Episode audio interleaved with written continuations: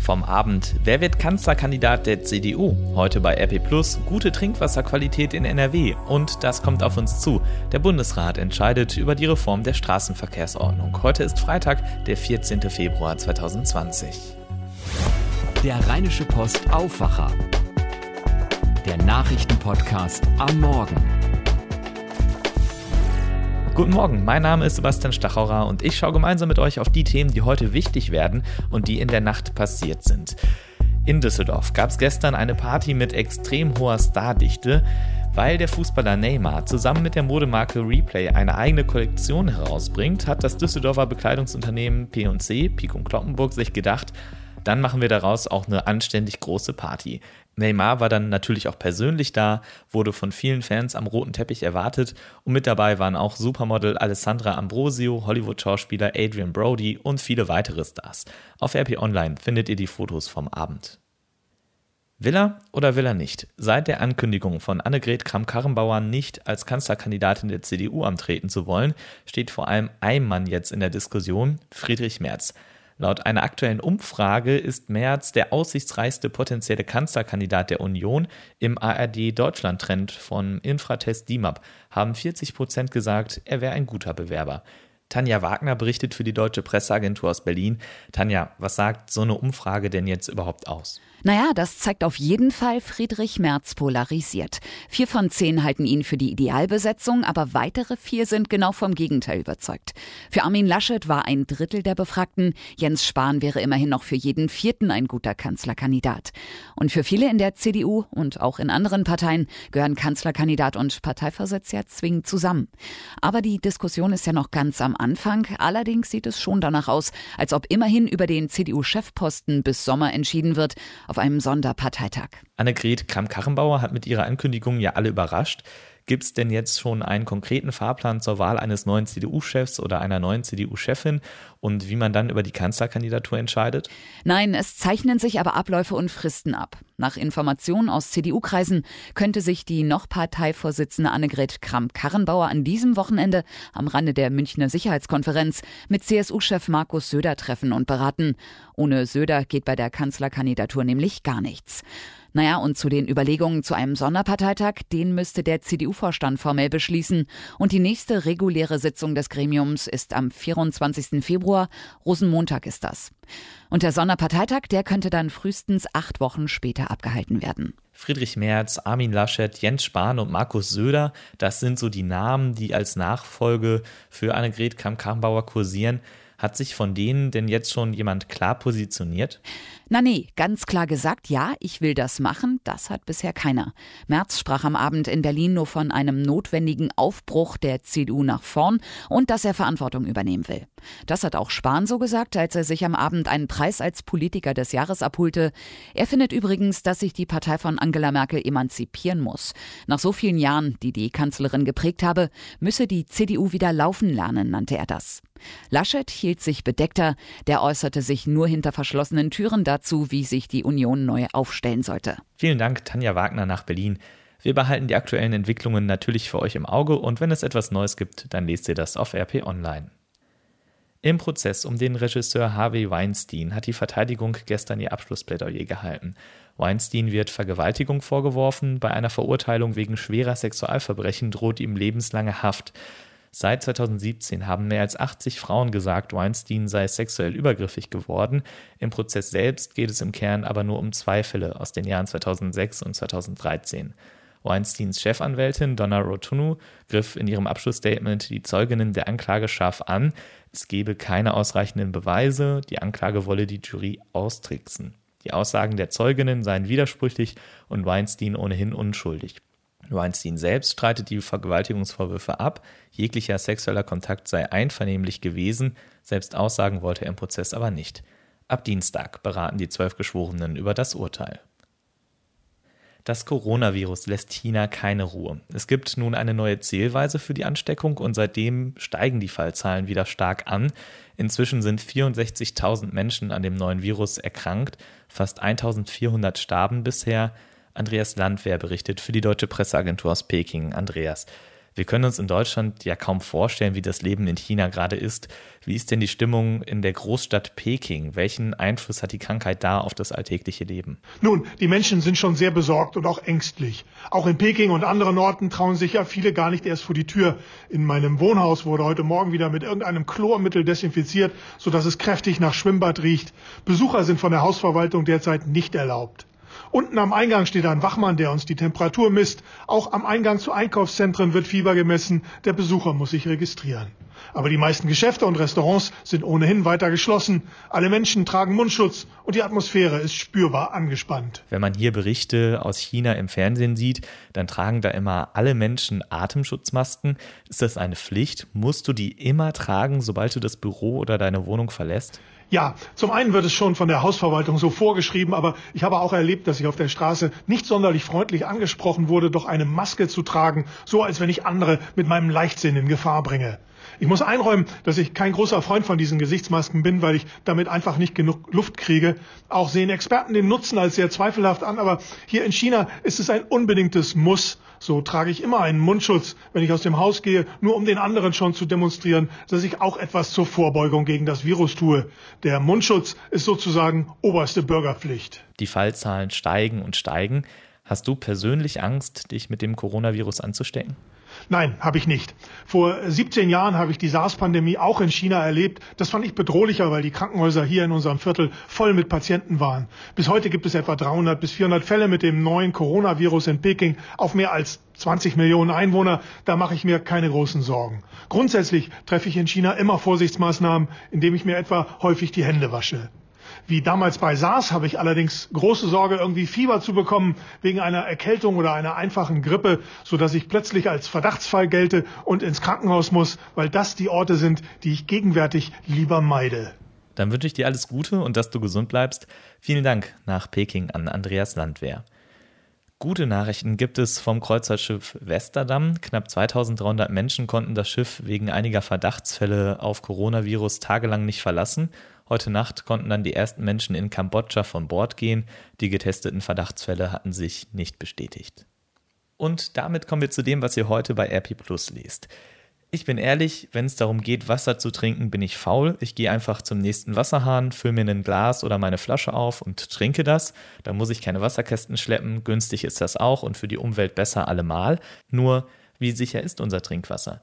Die Stadt Krefeld hat diese Woche vor Bakterien im Trinkwasser gewarnt Unsere Reporterin Claudia Hauser hat sich damit beschäftigt, wie die Qualität des Trinkwassers in NRW überprüft wird. Und da fällt erstmal auf, woher das Wasser kommt. Das hängt sehr davon ab, wo ihr wohnt. Im Münsterland zum Beispiel kommt das Wasser aus Grundwasserwerken, in der Eifel oder im Sauerland aus Talsperren und in Düsseldorf kommt das Trinkwasser vor allem aus Rheinuferfiltrat. Das ist Wasser, das im Boden des Rheins versickert und dann durch Kies und Sand gereinigt wird und klar, bevor es dann in die Leitungen kommt, wird das Wasser nochmal weiter gereinigt, zum Beispiel mit Aktivkohle. Aber am Ende, ganz egal woher das Wasser kommt, es wird regelmäßig und streng geprüft und schon bei kleinsten Verunreinigungen wie diese Woche in Krefeld müssen die Wasserwerke eine Meldung machen. Daher gilt, in NRW können wir unser Leitungswasser in der Regel ohne Bedenken trinken, zum Kochen verwenden und selbst Babynahrung daraus machen. Mehr über das Trinkwasser und worauf ihr bei Wasserfiltern im Haushalt achten müsst, das lest ihr bei RP Plus und im NRW-Teil der gedruckten RP. Und natürlich haben wir auch eine Liebesgeschichte für euch im Angebot. Es ist ja schließlich Valentinstag. Merlin Bartel erzählt die Geschichte von Hadri und Deria. Die haben zehn Jahre lang eine Fernbeziehung geführt, weil Deria lebt in Duisburg, Hadri in Malaysia. Jetzt hatten die beiden aber genug davon und Hadri hat sich auf den Weg gemacht nach Duisburg mit seinem Auto. 32.000 Kilometer weit ist er gefahren, mehr als zwei Monate lang war er unterwegs und die ganze Liebesgeschichte, in der, Achtung, Spoiler, Deria und Hadri heiraten und zusammen auswandern, lest ihr im Panorama der gedruckten RP und natürlich bei RP+.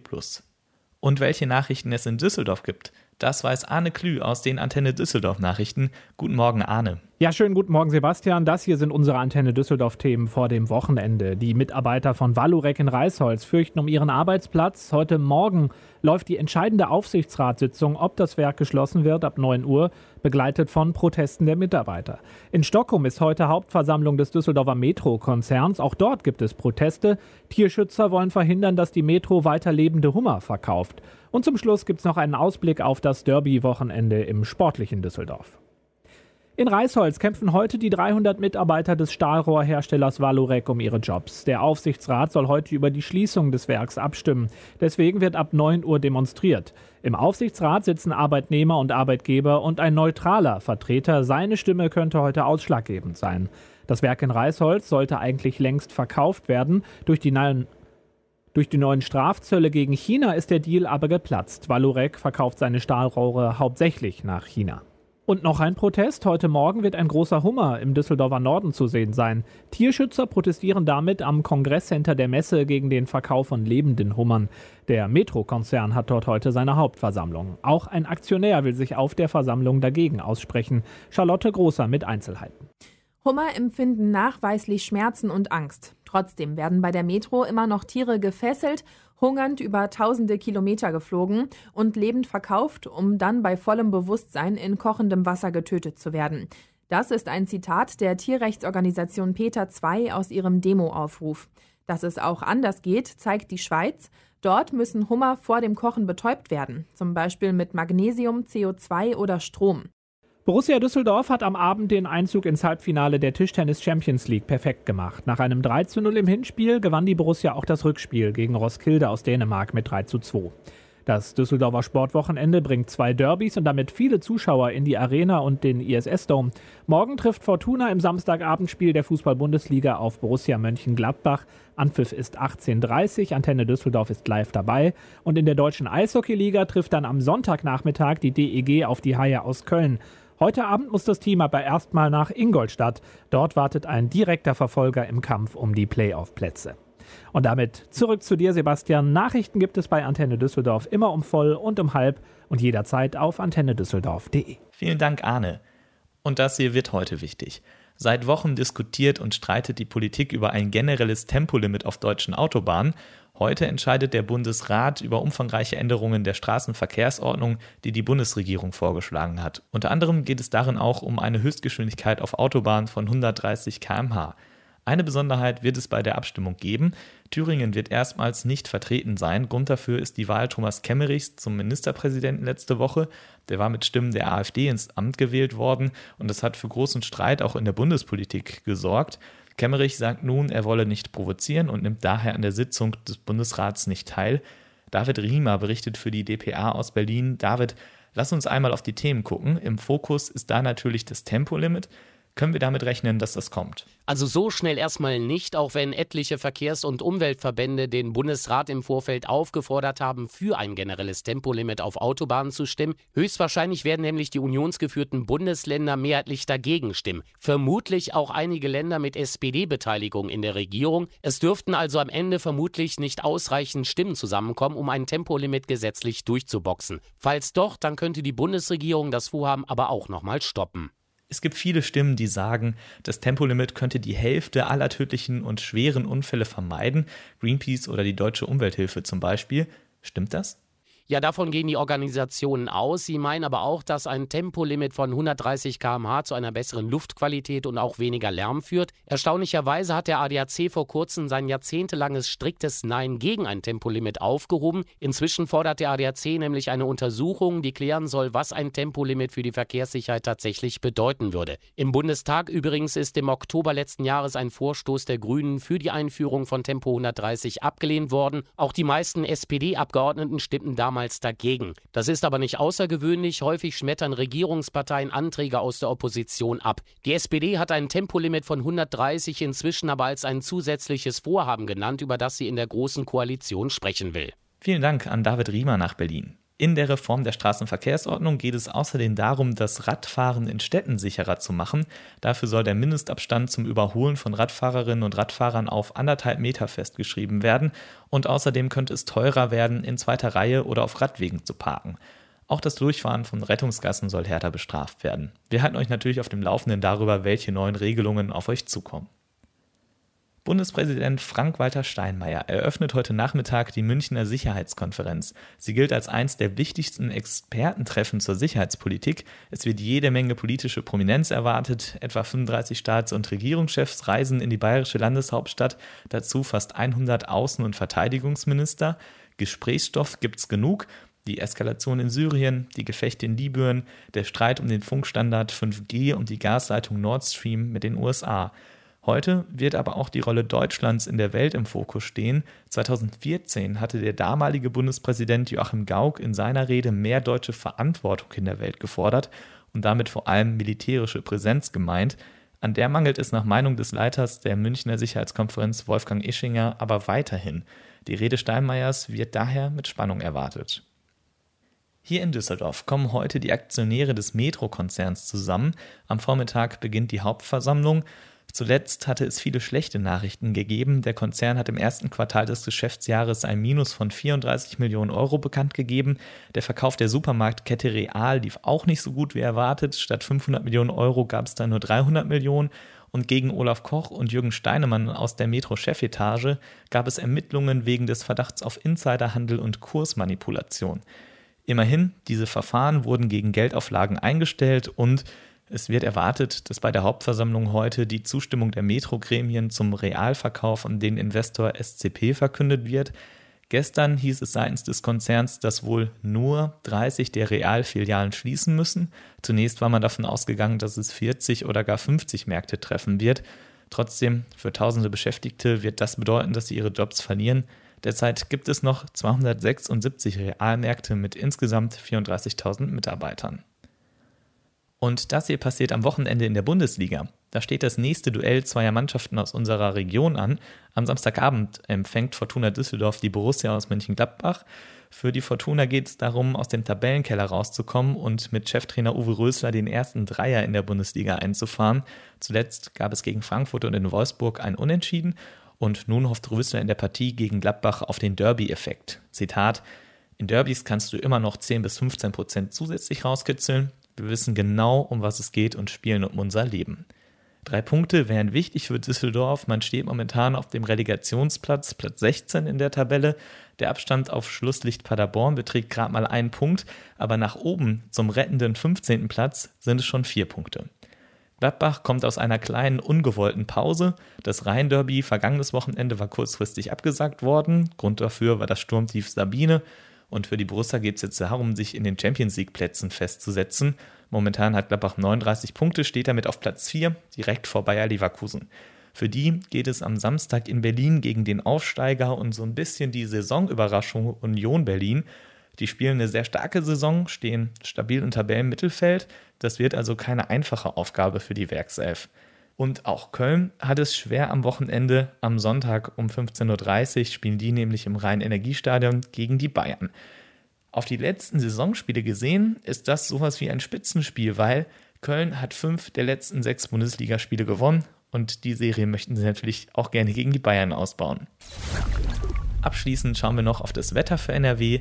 Es bleibt, wie in letzter Zeit oft, bewölkt. Vormittags kann es zeitweise leicht regnen, am Nachmittag lockert es dann auf und es bleibt trocken, meldet der deutsche Wetterdienst. Dazu Temperaturen von maximal 7 bis 10 Grad und mäßiger Wind.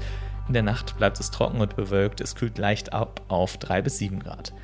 Morgen bleibt es weitgehend trocken, es wird auch wärmer, bis zu 14 Grad sind da möglich und ab Mittag wird der Wind etwas stärker, vereinzelt sind auch stürmische Böen möglich. In der Nacht zum Sonntag bleibt es mild bei bis zu 10 Grad, dazu auffrischender Wind mit starken und teilweise stürmischen Böen. Sonntag kommt dann der Regen zurück, dafür gibt es aber frühlingshafte Temperaturen bis zu 18 Grad, dabei bleibt es weiter windig und gerade am Abend sind starke Böen möglich. Das war der Rheinische Postaufwacher vom 14. Februar 2020. Ich bin Sebastian Stocherer. Ich wünsche euch einen erfolgreichen Freitag und ein gutes Wochenende. Macht's gut.